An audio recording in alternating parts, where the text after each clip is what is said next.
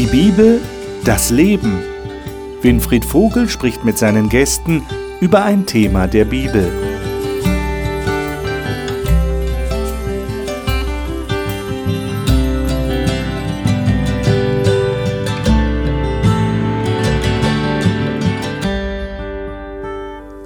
Sie kennen das sicher.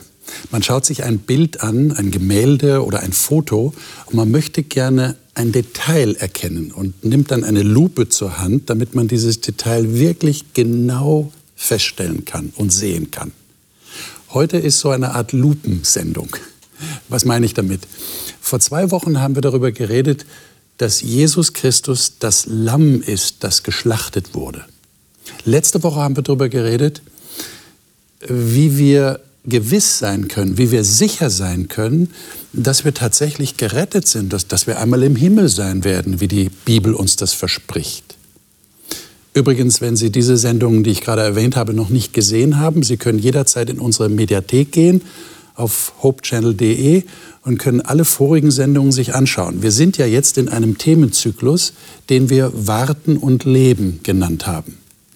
Und jetzt geht es heute um ein Detail, nämlich die Frage, wenn Jesus gestorben ist, wie die Bibel sagt, als das Lamm und damit unsere Sünde gesühnt hat und wir sicher sein dürfen, dass wir gerettet sind, dann gibt uns die Bibel tatsächlich einen, einen Fokus, einen ganz interessanten Fokus, den wir nicht unterschlagen wollen.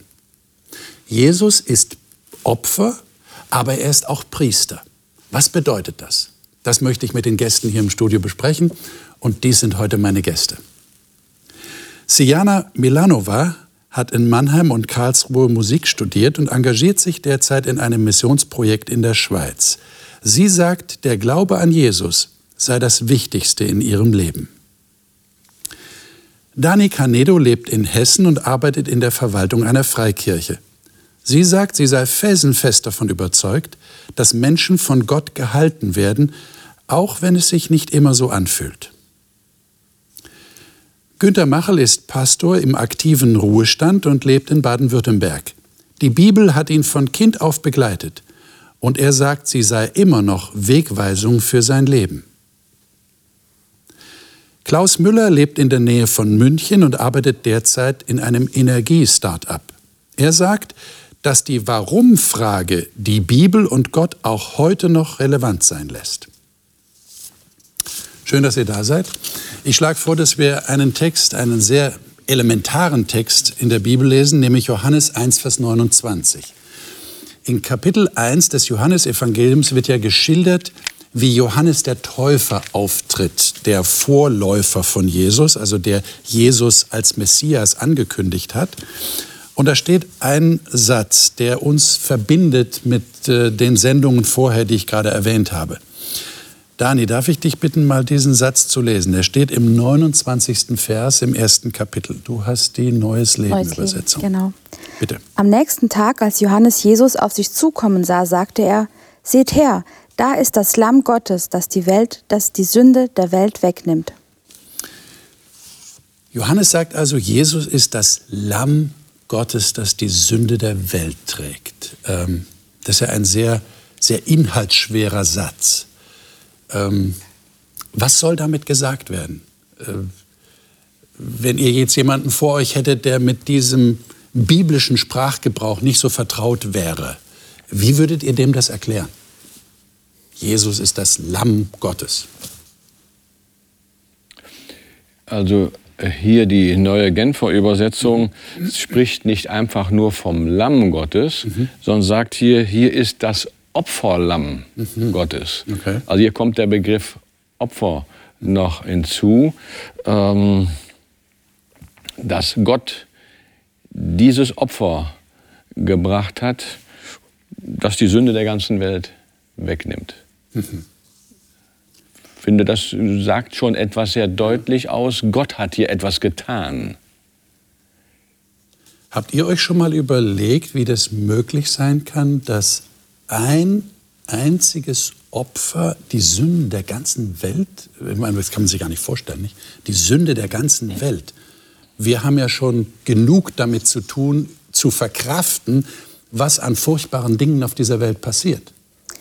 Wie kann da ein Lamm all diese Sünde tragen? Wie, wie, wie stellt ihr euch das vor? Also ich, ich finde es gar nicht so schwierig, mir das vorzustellen, dass es eine Person ist. Gut, Marvel Avengers sind jetzt mehrere, die immer die Welt retten. Aber so, also dieses eine alleine, das geht ja noch. Mhm. Aber dadurch, dass er eben sagt, dass es ein Lamm ist, ist es eben kein großer, breitschultriger, schwer bewaffneter, wie auch immer, Krieger, sondern eben was sehr Unerwartetes, was sehr Sanftes, was sehr Demütiges eigentlich. Also auch da, da sagt ganz viel aus über das Wesen Gottes und auch wie er das eben löst. Das finde ich so spannend an dem mhm. Text. Mhm. Das Spannende ist ja, dass die, das ist wirklich spannend. Warum ist das Lamm ein Symbol für Gott? Also ein Lamm, das sich nicht selbst helfen kann, das einen Hirten braucht und das weckt eher so Vater-Mutter-Gefühle, das weckt ja keinen kein Respekt, keine Ehrfurcht. Ist ja auch nicht das einzige Symbol. Ja? Also es ist ja auch der Löwe zum Beispiel ein Symbol. Mhm. Aber interessanterweise will Gott in dem Moment, in dem er seine größte Tat für uns tut, ist er nicht mächtig und gewaltig, sondern liebevoll und lässt sich verletzen. Und lässt, macht sich verletzlich. Genau. Ja. Und es ist ja interessant, seine Herrschaft beruht eben nicht auf Gewalt, ja. sondern auf Liebe. Ja. ja. Liebe, die sich bewusst verletzlich macht. Ja, das mhm. ist ja schon, schon äh, interessant. Ich würde gerne mit euch in den Hebräerbrief jetzt gleich einsteigen. Der Hebräerbrief ist geschrieben worden, das sage ich jetzt auch für alle unsere Zuschauer, um Juden, also Hebräern, deutlich zu machen, was Jesus an Neuem gebracht hat im Vergleich mit dem, was sie im Alten Testament kannten, im Alten Bund, im Volk Israel kannten, vor allem was Sühne und Versöhnung mit Gott angeht. Steigen wir mal ein in Hebräer 1, Verse 1 bis 4. Ähm, die sollten wir mal lesen, damit wir das mal im Ohr haben. Was wird hier vor allem über Jesus gesagt? Siane, darf ich dich bitten, dass ja. mal, du hast die Elberfelder? Genau. Mhm. Mal die ersten vier Verse in Hebräer 1. Nachdem Gott vielfältig und auf vielerlei Weise ehemals zu den Vätern geredet hat in den Propheten, hat er am Ende dieser Tage zu uns geredet im Sohn, den er zum Erben aller Dinge eingesetzt hat, durch den er auch die Welten gemacht hat. Er, der Ausstrahlung seiner Herrlichkeit und Abdruck seines Wesens ist und alle Dinge durch das Wort seiner Macht trägt, hat sich, nachdem er die Reinigung von den Sünden bewirkt hat, zur Rechten der Majestät in der Höhe gesetzt. Und er ist umso viel erhabener geworden als die Engel, wie er einen vorzüglicheren Namen vor ihnen ererbt hat. Was ist denn die Botschaft, die der Hebräerbrief gleich am Anfang deutlich machen will? Was, was lest ihr hier in diesen Texten? Zuallererst Gott spricht. Mhm. Gott hat immer gesprochen und er spricht auch immer noch. Also er möchte sich mitteilen, möchte verstanden werden. Mhm. Ja, aber es wird auch hier ausgedrückt, Jesus ist nicht irgendwer. Mhm. Ähm, also ich, ich, bei dem Abschnitt stolpere ich also immer erstmal über äh, den Satz in Vers 2, durch ihn hat Gott die ganze Welt geschaffen. Ich glaube, dass es so, äh, Zuschauer gibt, die, äh, denen das gar nicht bewusst ist. Mhm. Durch Jesus hat er auch die ganze Welt geschaffen. Das heißt, Jesus ist nicht einfach dann nur Mensch, auf dieser Erde gewesen, sondern er war ja schon vorher. Er ist Sohn Gottes, so wird er hier deklariert. Und das jetzt in Verbindung zu bringen zu dem Opferlamm, äh, gibt ja eine, eine, ganz wesentliche Perspektive. Äh, dass der, der die Welt geschaffen hat, sich selbst hingibt. Ja, als unvorstellbar. Ne? Das, äh, das, das, muss man sich erst mal vorstellen, äh, was, das, was das für eine Dimension ist. Ja. Also Jesus ist nicht irgendwer, er ist das Ebenbild Gottes, so wird es ja hier dargestellt. Er ist der Schöpfer der ganzen Welt und jetzt kommt eine neue Funktion von ihm im Hebräerbrief, die dann deutlich wird. Wo, wobei Jesus ist ja nicht nur Ebenbild, weil Ebenbild sind wir ja auch. Also er mhm. ist ja noch mehr. Also er ist ja Teil des Ganzen. Mhm. Ja. Und hier, hier haben wir offensichtlich eine Personalunion, die gezeigt wird. Mhm. Ja. Äh, er ist Gott, Schöpfer, er ist Opfer, er ist Lamm. Gott hat sich verletzlich gemacht, indem Jesus stirbt. Aber er ist noch mehr.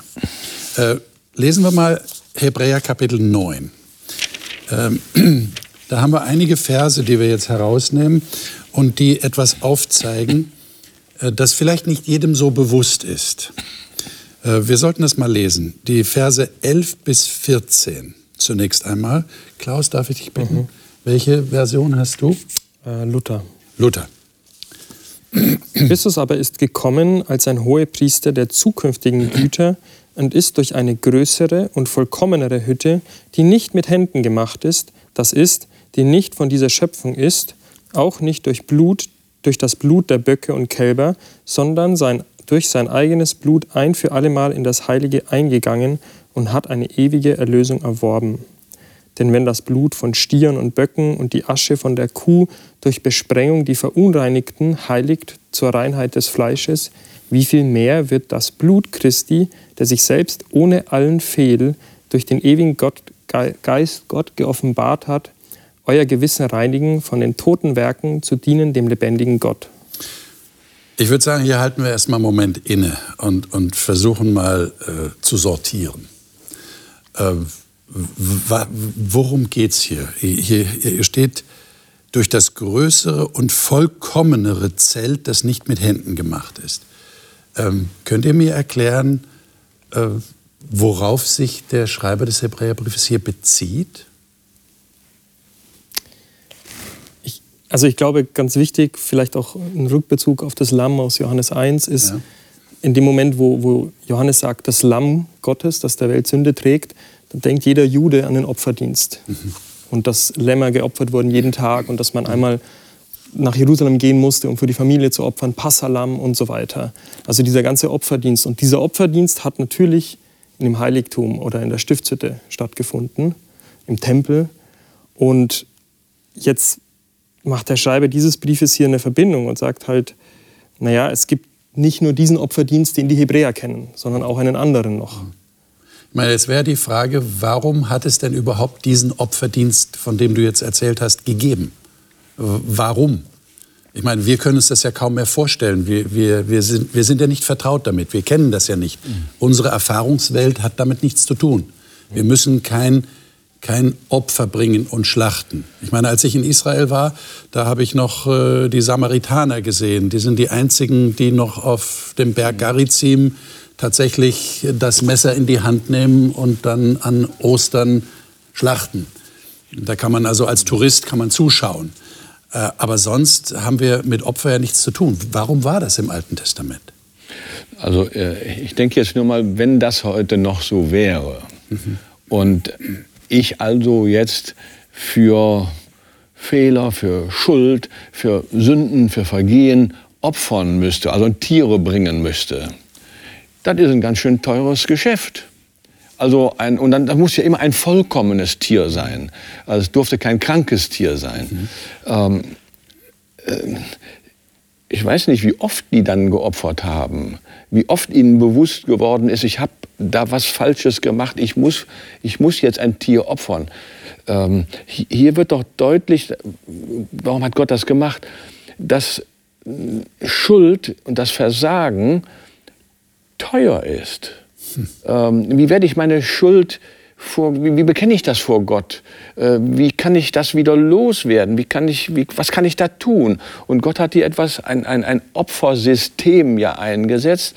Und ich glaube, dass er damit den Israeliten, den Menschen deutlich gemacht hat, äh, das ist teuer, das trennt mich ja von euch und äh, ja, wer möchte das schon freiwillig ständig tun? Das heißt, man wurde auch damit achtsamer wahrscheinlich, äh, um nicht dauernd äh, Tiere vielleicht opfern zu müssen. ich meine, ich kenne ja Leute, die sagen, ich bin ja froh, dass ich nicht mehr damals lebe. Ich würde das ja gar nicht verkraften. Ja? Also Blut, ich meine, ja, ja. wenn wir über Blut reden, wir versuchen Blut zu stillen, sobald wir es irgendwo sehen, wo es nicht hingehört.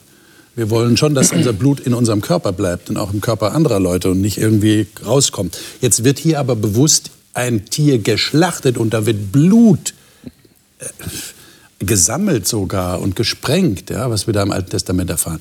Wie, wie, wie kommt euch das vor? Wie, wie geht ihr damit um, Klaus? Also vielleicht ist es ja da ganz interessant, dass, dass es eben ein Lamm ist, Also ein Tier, das schutzlos ist, das ein Haustier ist, ja. das auch ein Jahr alt ist, es ist nicht irgendwie alt und jetzt lebt es wahrscheinlich nicht mehr lange, sondern es ist fehlerfrei, es ist jung, es ist klein. Also vielleicht zeigt dadurch Gott auch ein Stück weit, wie es ihm denn damit ging, dass er seinen Sohn geopfert hat. Das hat ihm wehgetan. Das war nicht irgendein Tier, das ich mal gefangen habe und nicht kannte, sondern das hat vielleicht einen Namen und das, das mag ich. Und dann gibt es ja, also zweiter Punkt, sorry, äh, es gibt, man kann ja opfern, um zu besänftigen so wie das in vielen Kulturen passiert ist. Wir opfern, damit die Götter nicht mehr so böse sind oder uns zugetan sind, damit sie uns helfen im Krieg, was auch immer. Und das funktioniert, glaube ich, im, im Judentum nicht so. Also zu sagen, ich opfere ein Schaf für meine Sünde, ein Schaf ist ja dann doch kleiner als ein Mensch. Und warum muss ich dann immer wieder opfern? Und dann macht dieser Johannestext sehr viel Sinn zu sagen, naja, dieses Schaf ist eine Illustration. Eine sehr kräftige Illustration, aber sie zeigt eben auch, wie heftig und schmerzhaft dieses Opfer für Gott war. Ich meine, trotzdem kann man die Frage ja stellen, war das nötig hier? Blut, das Blut fließen muss, dass, dass immer dieses Töten da auch da stattfinden musste von Tieren. Ähm, also die Frage taucht sicherlich auch Natürlich. heute noch auf. Ja. Äh, lieber Gott, warum war, konntest du das nicht anders machen? Ähm, darauf kann man natürlich jetzt keine gescheite Antwort geben. Wir können einfach nur aufgrund der Bibel das feststellen. Gott hat das so eingesetzt und äh, ich glaube, dass uns dabei nur bewusst werden kann, das ist schmerzhaft.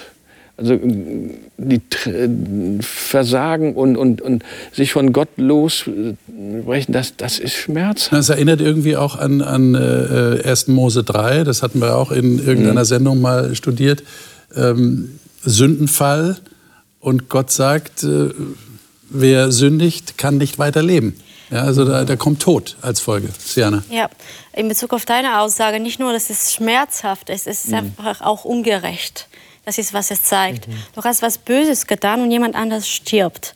Das gar nichts damit zu tun mhm. hat. Also, ich weiß nicht, das fällt mir immer noch manchmal schwer zu begreifen. Wie kann es sein, dass ich mich eigentlich verschuldet habe, groß mhm. verschuldet habe, so dass es unbezahlbar ist. Und jemand, der nie in meiner Situation wäre, so verschuldet, sagt, komm, ähm, du mhm. bist es so wert, so sehr wert, dass ich, dass ich mich dafür entscheide. Eben, aber genau das, also es wäre auch mein Ansatz. Also nicht, dass das, das Lamm ist so teuer und weil das so teuer ist, mache ich halt den Fehler nicht mehr, sondern also ich bin ja so teuer. Ja. Und, und das, dieses Lamm kann nur im Ansatz das aufwerten, was, was ich ja eigentlich wert bin. Und wenn ich davon ausgehe, dass Gott Leben ist, und wenn ich mich von Gott löse, bin ich weg vom Leben. Und das Gegenteil von Leben ist Tod. Ja. Mhm. Und dann ist es einfach eine, eine Konsequenz, die schlüssig ist. Also das heißt, wir halten jetzt an dieser Stelle mal fest, es gab in der Antike, sage ich jetzt mal, also in der Zeit bevor Jesus auf diese Erde kam, im Volk Israel ein Opfersystem, das mit dem Heiligtum und mit dem Tempel zu tun hatte. Das war der Ort, wo diese Opfer gebracht wurden.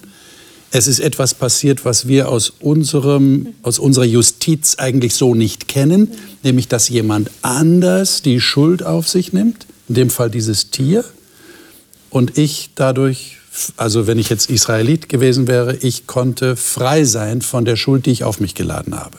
Ja, Vergebung. Vergebung, aber hier wird deutlich, ist nur möglich, weil jemand anders sich opfert dafür. Das halten wir mal fest. Jetzt schlage ich vor, dass wir mal weiterlesen in Kapitel 9, im Hebräer 9, da sind wir immer noch. Und zwar geht es jetzt um Jesus. Es ging ja schon in dem ersten Abschnitt, den du gelesen hast, Klaus, ging es ja darum, dass Jesus jetzt der hohe Priester ist und dass er sein eigenes Blut anwendet.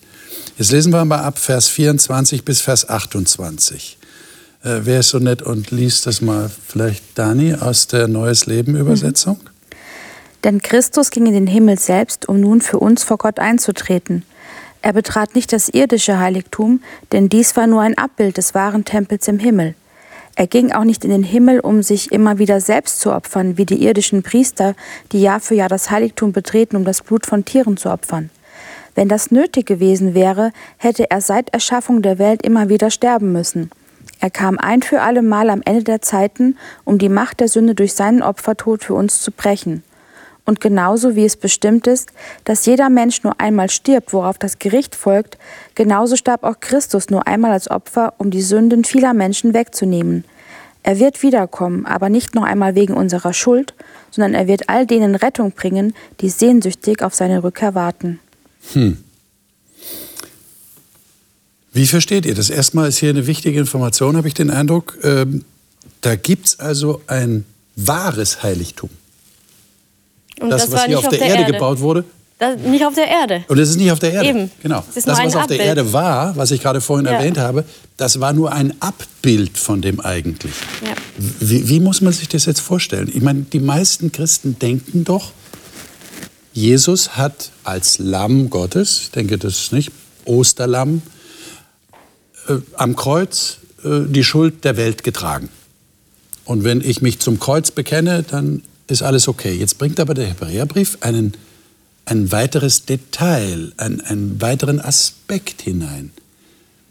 Äh, wie versteht ihr das? Was passiert denn jetzt nach dem Kreuz aufgrund dessen, was hier gesagt wird? Habt ihr da eine, eine Ahnung, eine Vorstellung, wie das, was da passiert? Also für mich ist bei dem Thema im Zentrum, dass es, dass es Nähe schafft dass es damals Nähe geschaffen hat für die, für die Menschen, die vor dem Kreuzestod gelebt haben und dass es auch für mich heute Nähe schafft, dass, dass da immer noch eine Aktion stattfindet, dass es immer noch klar beschrieben ist, was passiert, auch wenn ich es mir vielleicht nicht hundertprozentig vorstellen kann, wie das jetzt da genau aufgeteilt ist und so. Aber diese, es ist, es wird realer für mich dadurch. Hm. Und persönlicher. Also dadurch, dass jetzt Jesus äh, da Ja, das ist eben nicht, nicht einfach nur so, und da war vor 2000 Jahren mal so ein Gott, der Mensch wurde und der am Kreuz gestorben ist.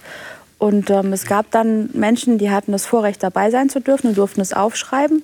Und ich sitze jetzt hier heute 2000 Jahre später und lese das und denke, wow, schöne Geschichte. Sondern es hat halt für mich persönlich immer noch Relevanz, weil eben das, was damals, also eigentlich ja schon vorher begonnen hat, da so den zentralen Punkt gesetzt hat, aber immer noch ist. Also so diese, diese Zeitdimension einfach eine andere. Jetzt verstehe ich, was du meinst. Das heißt, das Kreuz kommt dann für dich näher mhm. in dein eigenes Leben hinein. Genau. Dadurch, dass du erfährst, äh, Jesus tut da die ganze Zeit etwas für dich, genau, weil, für jeden von uns. Weil, also ich kann halt heute zu ihm sprechen und halt eben heute sagen, das ist meine Schuld und es wird mir dann heute vergeben und ich muss nicht mich darauf beziehen, was vor 2000 Jahren war. Genauso wie man, wie die Menschen davor sich nicht darauf beziehen mussten, dass wenn irgendwann einer kommt, dann wird es dann wirklich wechseln oder so, sondern es, es ist einfach ja, dichter dran. Ja, aber damals, bevor Jesus gekommen ist, haben ja die Leute diese Tiere immer wieder umgebracht. Die haben geglaubt, dass nämlich in dem Moment es ihnen vergeben wurde. Aber nicht aufgrund des Tieres, sondern aufgrund des Kommens von Jesus, würde ich mal sagen. Mhm. Weil das Tier in sich, die können auch tausende Tiere umbringen für, eine, umbringen für eine Sünde, das verzeiht nicht die Sünde. Ich würde schon sagen, dass das Umbringen eines Tieres sich auf das Sterben Jesu bezogen hat. Im Voraus. Und das scheint ja auch der, der Schreiber des Hebräerbriefes deutlich machen zu wollen, dass er sagt, also das, das Blut damals hat ja eigentlich nicht wirklich genau. die Erlösung genau, gebracht, ja. sondern jetzt das Blut von Jesus. Und ja. das andere war ja nur ein Bild dafür. Aber wenn, so, ich, vor, wenn ich vor fünf Jahren einfach gesagt hätte, ähm, Gott, das ist meine Schuld, vergib mir, und dann fünf Jahre einfach gelebt hätte, dann wäre ja auch nicht pauschal einfach alles weg. Also das ist ja im Prinzip das, was sie, was sie damals gemacht haben, indem dass sie immer wieder opfern mussten. Und wir haben jetzt halt das Vorrecht, dass wir keine Tiere mehr dafür töten müssen. Aber wir, denke ich, müssen es ja auch immer noch formulieren und uns dessen bewusst machen, was wir falsch machen. Mhm. Also ich denke, wir müssen hier auch ähm, den Begriff des hohen Priesters äh, noch äh, mhm. hinzunehmen. Genau. Ja. Also zunächst mal sagt der Textabschnitt ja, dass Jesus in das wahre Heiligtum eingegangen ist und mm, in den Himmel. Mhm. Und dass er jetzt als hoher Priester unmittelbar bei Gott sich für uns einsetzt. Ähm, auch hier, ähm, ich meine, ich kann mir das Heiligtum Himmel äh, nicht recht vorstellen. Ähm, da komme ich an Grenzen. Aber ich muss trotzdem hier zur Kenntnis nehmen, Jesus wird als der hohe Priester bezeichnet, der sich für uns eintritt. So wie der hohe Priester im, äh, in der Zeit Israels sich ja für das Volk eingesetzt hat. Ähm, er ist ja dann in das Allerheiligste gegangen, äh, so beschreibt es der ganze, das Opfersystem, und ähm, hat das Opfer, sein, das Blut gebracht. Und jetzt lesen wir hier im Hebräerbrief, dass Jesus einmal geopfert wurde, sein Blut gebracht hat. Er ist also das Opfer, aber er ist auch der hohe Priester, der jetzt für uns eintritt, sein Blut, ich sage es jetzt mal bildlich gesprochen, sprechen lässt. Ich meine, jetzt haben wir ja ein, ein gewisses Problem, glaube ich. Äh, auf der evangelischen Seite äh, kennen wir eigentlich das Priesteramt nicht. Oder? Mhm. Ich meine, äh, äh, es gibt äh, auf der katholischen mhm. Seite gibt es das Priesteramt und das ist absolut notwendig. Wenn ich mhm. den Priester nicht habe, dann äh, habe ich ein Problem. Aber davon hat man sich ja dann abgekehrt nach der Reformation und wir kennen also in dem großen evangelischen, evangelikalen Bereich eigentlich die Priesterfunktion so nicht mehr. Jetzt wäre meine Frage, warum ist denn ein Priester überhaupt notwendig? Also ich meine jetzt nicht ein irdischer Priester, sondern ich meine, mhm. warum ist dieser Priester notwendig? Also, du hast am Anfang gesagt, man glaubt ja, da ist dieses Opfer am Kreuz geschehen, das nehme ich an ja. und damit bin ich erlöst und habe Frieden mit Gott.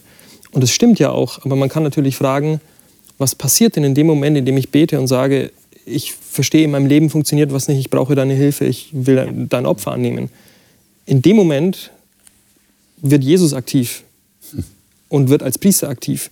Und das ist natürlich schon ein großer Unterschied jetzt zu, zu einem menschlichen Priester, weil ein menschlicher Priester ist genauso wie ich auch ein Mensch und macht Fehler. Ja? Und das, deshalb heißt es ja das bessere Opfer auch, ja? weil wir wissen, Jesus hat das perfekte Opfer gebracht und er ist auch der perfekte Priester. Will heißen, wenn ich meinen Teil tue und zu Gott komme, kann ich mir ganz, ganz sicher sein, dass er mich auch annimmt und dass Erlösung funktioniert.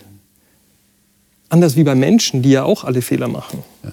Das würde aber heißen, dass Jesus in seiner Funktion als Priester jegliches menschliche Priestertum, ähm, wie soll ich sagen, äh, unnötig macht. Könnte man das so sagen? er sagt ja hier, die, die, die aaronitischen Priester, die waren auch, wie du gesagt hast, die mussten immer wieder für sich selber opfern, weil sie ja auch Sünde hatten. Aber Jesus musste das nicht. Er ist nur einmal geopfert worden. Und er ist der eigentliche Priester. Er ist der Mittler. Ja. Äh, ich glaube, der Begriff taucht irgendwo an anderer Stelle auch noch auf. Er ist der Mittler für uns vor Gott. Und er ist der einzige Mittler. Und er ist der, wir brauchen keinen anderen. Mhm. Er hat einmal das Opfer gebracht. Und da steht ja, und jetzt ist er unmittelbar bei Gott und tritt für uns ein. Für mich, für uns alle. Mhm. Und wir können jederzeit zu ihm kommen.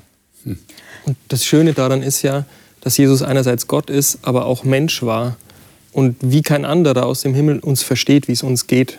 Mhm. Mit all den Versuchungen und Problemen, mit denen wir eben hier kämpfen. Aber ich denke, es braucht eben keinen anderen nochmal zwischengeschalteten Priester, eben weil Jesus auch Gott ist. Also da, da trifft sich einfach das Ganze und dann, dann muss es niemanden dazwischen geben. Mhm.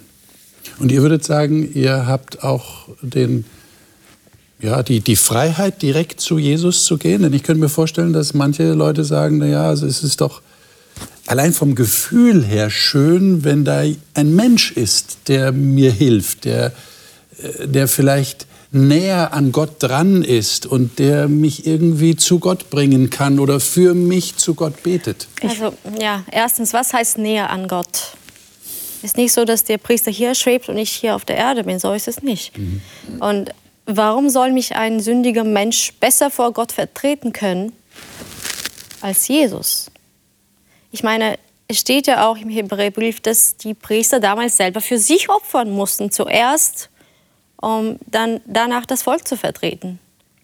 Also ich sehe da nicht so viel mhm. Potenzial in so einem Priester. Okay. Also ich, ich denke, es gibt zwei unterschiedliche Ebenen. Das eine, das, was Jesus hier macht, was als Hohepriester bezeichnet wird, das hat mit meiner Erlösung zu tun. Und dann gibt es eben wirklich diesen Moment, in die Gegenwart Gottes einzutreten. Und da denke ich schon, dass es Situationen geben kann, an in denen ich mich selber vielleicht nicht so würdig fühle, meinen Wert nicht so kenne. Und da ist es durchaus hilfreich, wenn da ein anderer Mensch für mich ein Gebet spricht, mhm. beispielsweise, was für mich auch ein, ein Näher zu Gott bringen ist. Also ein, auch eine Form von Fürsprache. Aber nicht primär jetzt, was meine Erlösung angeht, sondern tatsächlich eben, dass ich auch selber wieder die Gegenwart Gottes in mir spüren kann. Und dieser Mensch kann auch Jesus Ebene. nicht ersetzen in seinem Auf gar keinen Fall, auf gar keinen Fall. Und wenn er diesen Anspruch erhebt, dann hm. müsste man da noch mal drüber sprechen. Aber so diese, dieses mit dem anderen, für den anderen, gemeinsam in die Gegenwart Gottes treten, das ist, glaube ich, sehr legitim, was auch jeder von uns machen kann, darf und sollte. Das wäre meine persönliche Frage an euch, inwieweit findet ihr das hilfreich? Ich habe am Anfang gesagt, das ist wie so, so ein Fokus, den wir jetzt legen. Wir, wir wir schauen wie durch eine Lupe auf ein Detail dieses ganzen Vorgangs der Erlösung. Ähm, jetzt haben wir schon gesagt, viele Christen sind zufrieden damit äh, und das ist ja auch eine gewisse Berechtigung. Jesus ist am Kreuz für mich gestorben, ich nehme das an und die Sache ist klar. Inwieweit hilft euch diese Fokussierung auf den Hohepriester Jesus, der sein eigenes Blut im Himmel, wie soll man sagen, anwendet wie hilft euch das? Also man, man könnte ja ganz verkürzt sagen, äh, Jesus liebt mich, ich liebe Jesus, weiß ich alles. Ja? Das fühlt sich für mich manchmal so an, so wie ich gehe zum Arzt und sage, komm, gib mir die Pillen, ich will gar nicht wissen, was los ist. Ja? Also ich glaube schon, dass es immer hilft, umso mehr man versteht, umso mehr macht es mit einem motivationsmäßig, umso mehr kann man vielleicht auch selber verstehen, wo man steht. Und jetzt hier im konkreten Fall ich muss nie daran zweifeln, wenn ich ehrlich zu Gott komme, dass er mich nicht annimmt. Er hat alles von seiner Seite getan und tut jetzt alles, was notwendig ist. Und manchmal, ich meine, das kennt vielleicht jeder, manchmal hat man das Gefühl, ich habe es schon wieder gemacht. Und ich habe ja schon mal gesagt, ich mache es nie wieder. Ja? Was auch immer das sein mag. Ja? Und man fühlt sich furchtbar schlecht. Und ich kann aber sicher sein, das Opfer, das Jesus gebracht hat, war perfekt. Und er bringt es auch zu Gott und er versöhnt mich mit ihm. Und da gibt es nichts, was zwischen mir und Gott stehen kann, außer ich will das. Mhm. Kennt ihr diese, diese gelben Comichefte, diese Bibelcomics? Ich mhm. weiß nicht, als ich Kind war, gab es die immer. Und, und ich erinnere mich noch an dieses, an dieses Gefühl, als ich eigentlich so zum ersten Mal über, über dieses Heiligtum und so das dann so gesehen und, und gelesen habe, dass ich dachte, oh Mann, der arme Priester, haben denn wirklich alle auch alles gesagt und passt jetzt alles? Und wenn der jetzt dann da reingeht, kommt er dann auch heil wieder raus? So diese, dieser Moment der Unsicherheit. Und den habe ich bei Jesus eben nicht weil er hatte einen 100% perfekten Job gemacht, wenn man es so bezeichnen will. Und da gibt es einfach keinen vielleicht. Das ist einfach, es ist fertig. Ich bin eine Autoliebhaberin. Das ist mir wirklich sehr wichtig und ich informiere mich immer über neue Modelle und so. Und ich war mal bei einigen Fällen, wo Leute Autos gekauft haben. Und stellt euch so einen Fall vor, dass das Auto sehr altes, fast nicht mehr fährt, kostet knapp so 800, 900 Euro, 1000 Euro, wenn man sehr gnädig ist. Und jemand kommt und sagt, ich kaufe es dir für 20.000 Euro ab.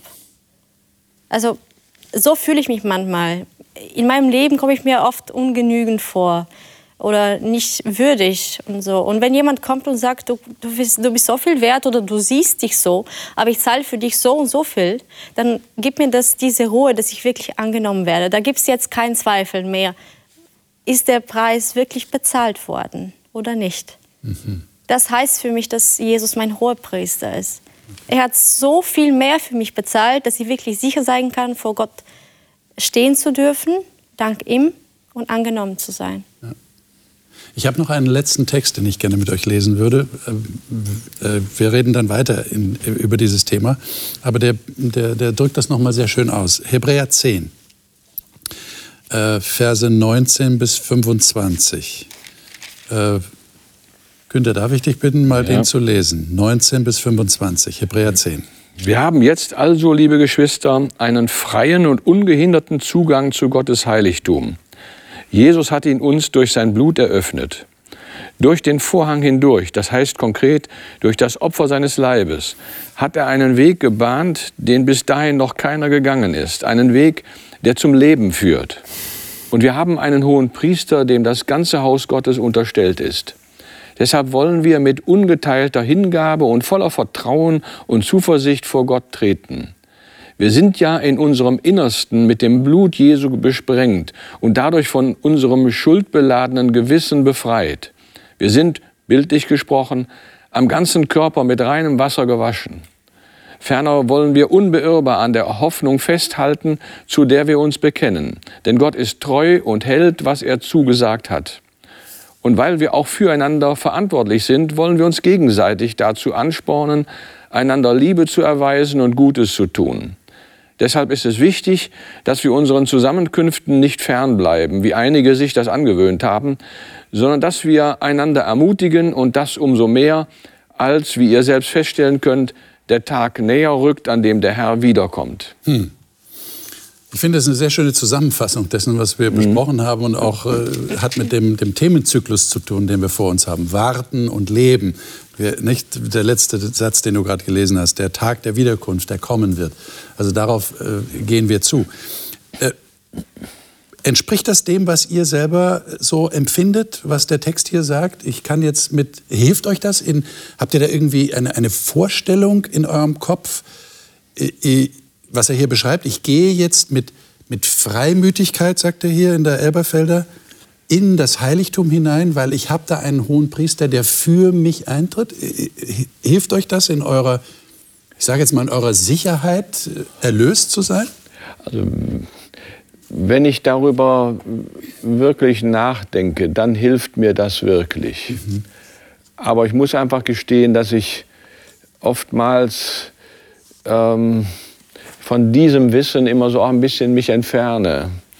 Äh, und dass es gut tut, einfach auch, dass sich immer wieder neu vor Augen zu stellen. Ich habe einen hohen Priester, der für mich da ist und ich brauche keine Angst zu haben. Er kommt wieder, er lebt und ähm, ja, aber ich, ich brauche diese Zeit immer wieder mal, um, um mir das so wirklich äh, zu sagen und damit auch die Freude da äh, aufkommt. Denn das ist doch ein, ein, ein, ein Anlass der Freude dann, ja.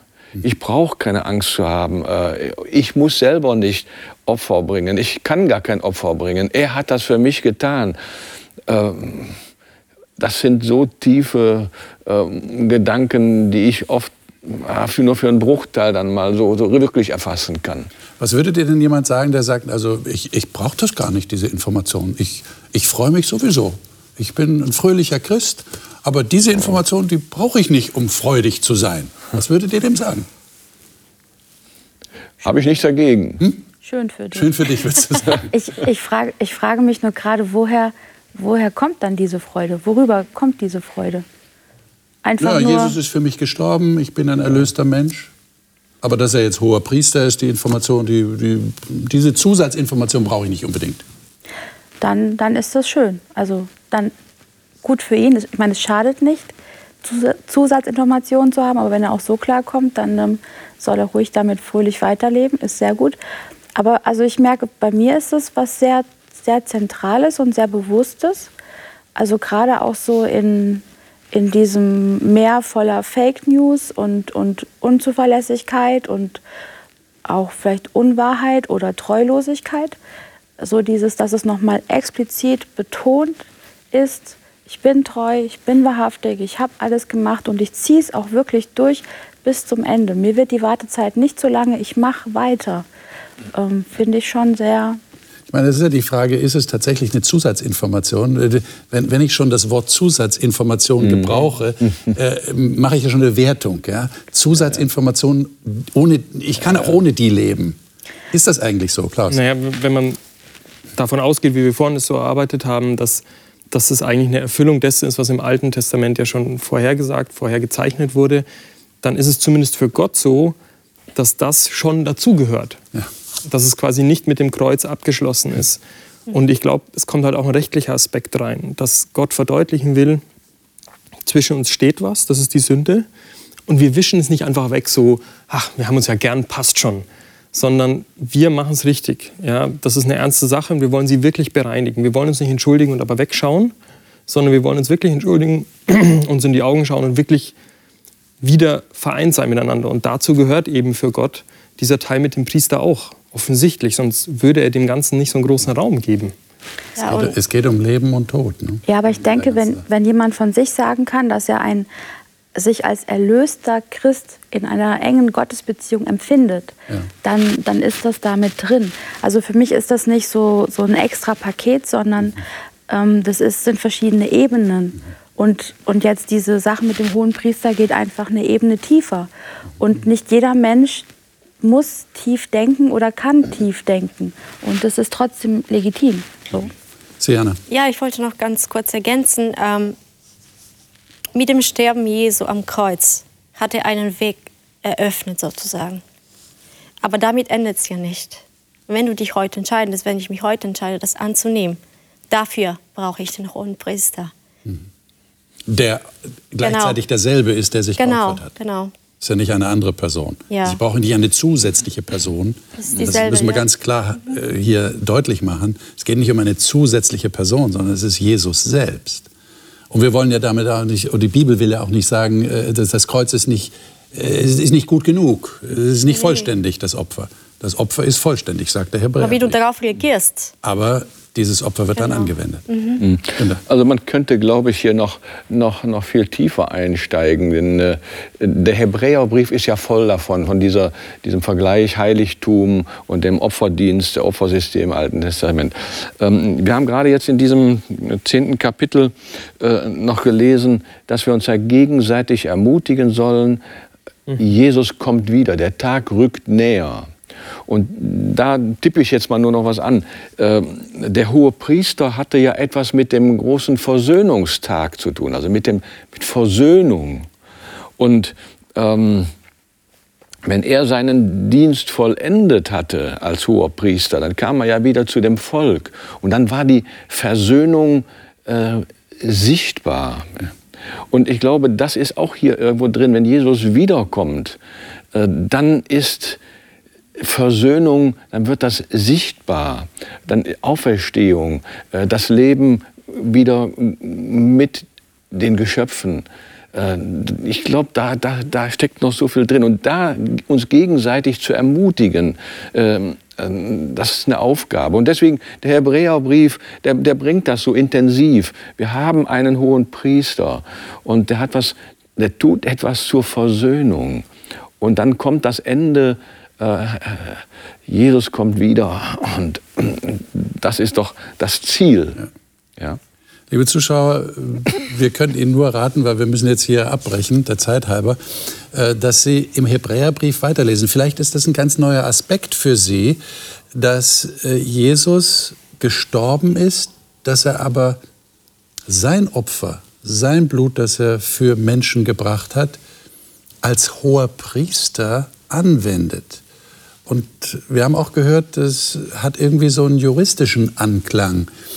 Äh, Sünde ist keine Lappalie, es geht um Leben und Tod. Und da geht es darum, dass hier jemand ist, nämlich Jesus selbst, Gott selbst, der uns mit sich versöhnt. Also wir haben jetzt ein bisschen, Sie haben es gemerkt, die Lupe draufgehalten auf das Geschehen, das mit Erlösung zu tun hat. Und wir haben auch gehört von den Gästen, dass es zur Sicherheit beiträgt, das zu wissen. Ein Detail, das uns hilft, noch freudiger in der Gewissheit zu sein, wir sind erlöste Menschen. Das nächste Mal werden wir darüber reden, was Gott wirklich wichtig ist. Ähm, da geht es darum, dass das, was Gott gesagt hat in seinem Wort, die, die Gebote, die er gegeben hat, die Schöpfungsordnung, die er erstellt hat bei der Schöpfung, dass ihm das bis zum Ende der Zeit nicht egal ist und dass er gerne möchte, dass wir darauf achten. Und da werden wir drüber reden. Und die Bibel hat einiges dazu zu sagen. Sie dürfen gespannt sein. Wir sind es auch. Wir sind wieder hier nächste Woche. Bis dahin, Gottes Segen Ihnen.